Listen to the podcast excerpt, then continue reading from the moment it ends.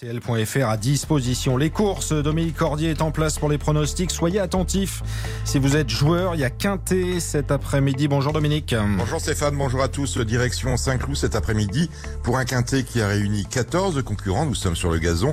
Le terrain sera à minima très souple et mon favori porte le numéro 7. Il s'appelle Ridwan.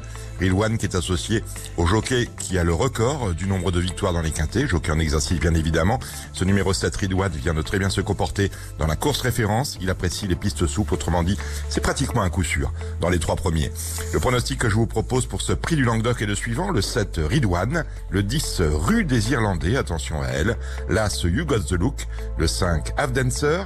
Le 4 Villaro le 11 Chiasa Papa et enfin le 12 Vald Chaos, ce qui donne en chiffre le 7, le 10, l'As, le 5, le 4, le 11 et le 12.